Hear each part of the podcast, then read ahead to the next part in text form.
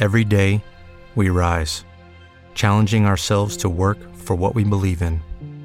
At U.S. Border Patrol, protecting our borders is more than a job, it's a calling.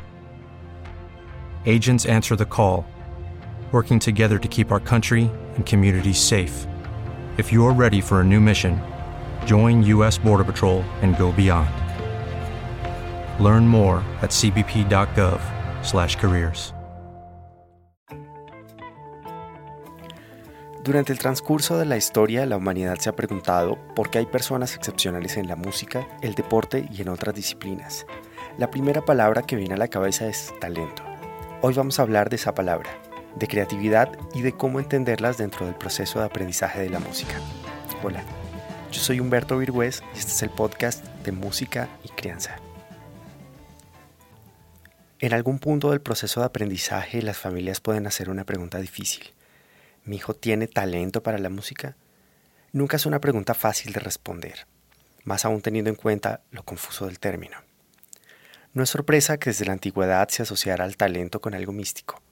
No ha sido tan claro, y sigue sin serlo hasta hoy, cómo es que aparecen personas excepcionales, de qué depende y más aún si es posible lograrlo en cualquier momento de la vida.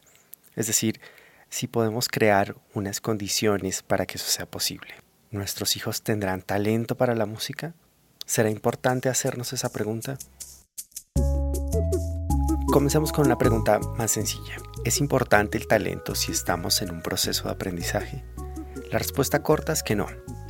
Como concepto no es tan importante como podríamos pensar, y la explicación la veremos más adelante.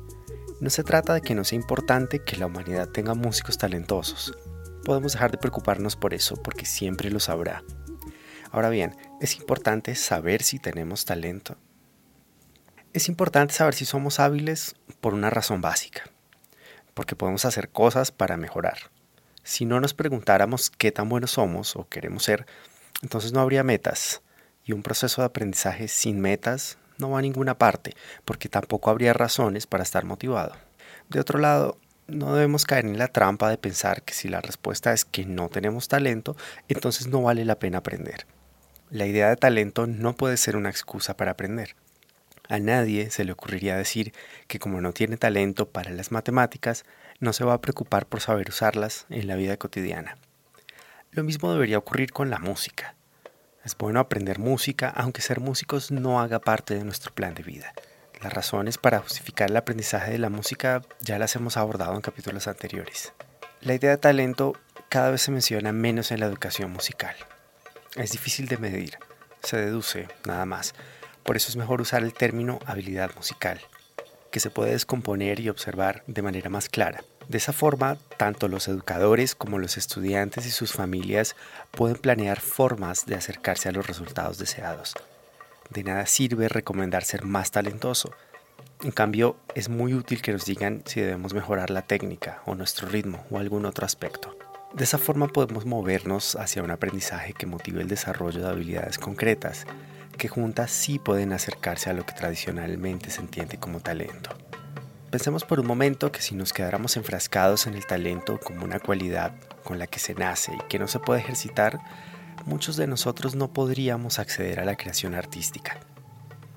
Otro de los problemas de entenderlo como un don es que da la impresión errada de que prácticamente no hay que esforzarse para manifestar el talento ni en la música ni en ninguna otra área. Es como pensar que Messi no tiene que entrenar porque tiene talento.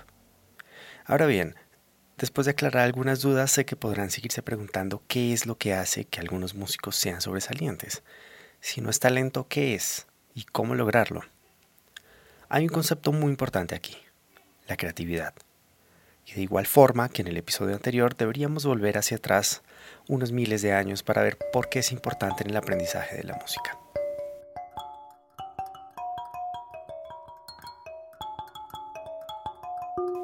Los seres humanos siempre han estado rodeados de problemas y de posibilidades.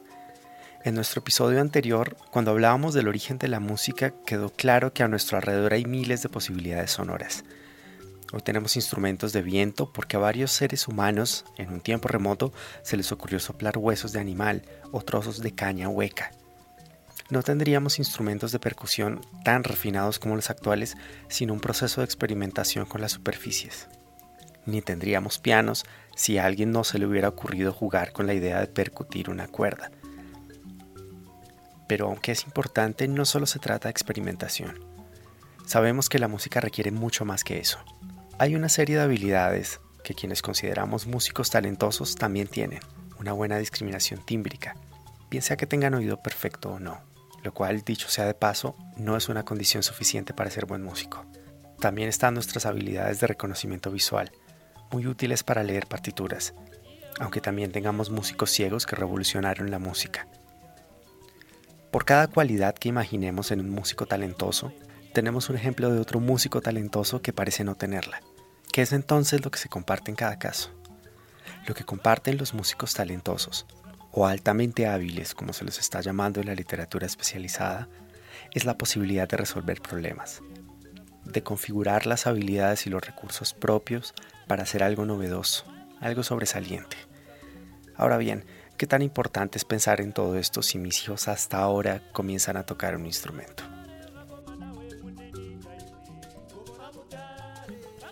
Vamos a dejar por un momento de lado todo el aspecto emocional y de socialización que implica hacer música, que como sabemos es bastante amplio e importante para centrarnos en la cognición. ¿Qué ganan nuestros hijos siendo más creativos en la música? La creatividad es una de esas cualidades que se cultiva resolviendo problemas, viendo las cosas de muchas formas distintas, experimentando y jugando. Y tiene una gran virtud, puede extenderse a otros campos del conocimiento. Y aunque esa extensión no sea automática ni equivalente en todos los casos, siendo creativos contaremos con una habilidad de resolución de problemas que podrá adaptarse cuando la necesitemos. Ahora tenemos una idea más clara de por qué preguntarse por el talento es importante. Resolver esa pregunta nos lleva a recorrer caminos más interesantes que el del don o la habilidad innata. Desmontar la idea del talento o del don nos abre la posibilidad de un mundo diferente, en el que el mérito, el esfuerzo y el acompañamiento son los que construyen la habilidad, la alimentan y la hacen posible. Y de seguro después de pensar en este tema también podremos ver a las personas sobresalientes de una forma distinta, como participantes de un proceso lleno de esfuerzo y dedicación, no como ganadores de una lotería. En nuestro siguiente episodio hablaremos sobre la motivación, el estudio del instrumento y sobre algunos aspectos a tener en cuenta en épocas de receso escolar. Gracias por escucharnos y hasta la próxima.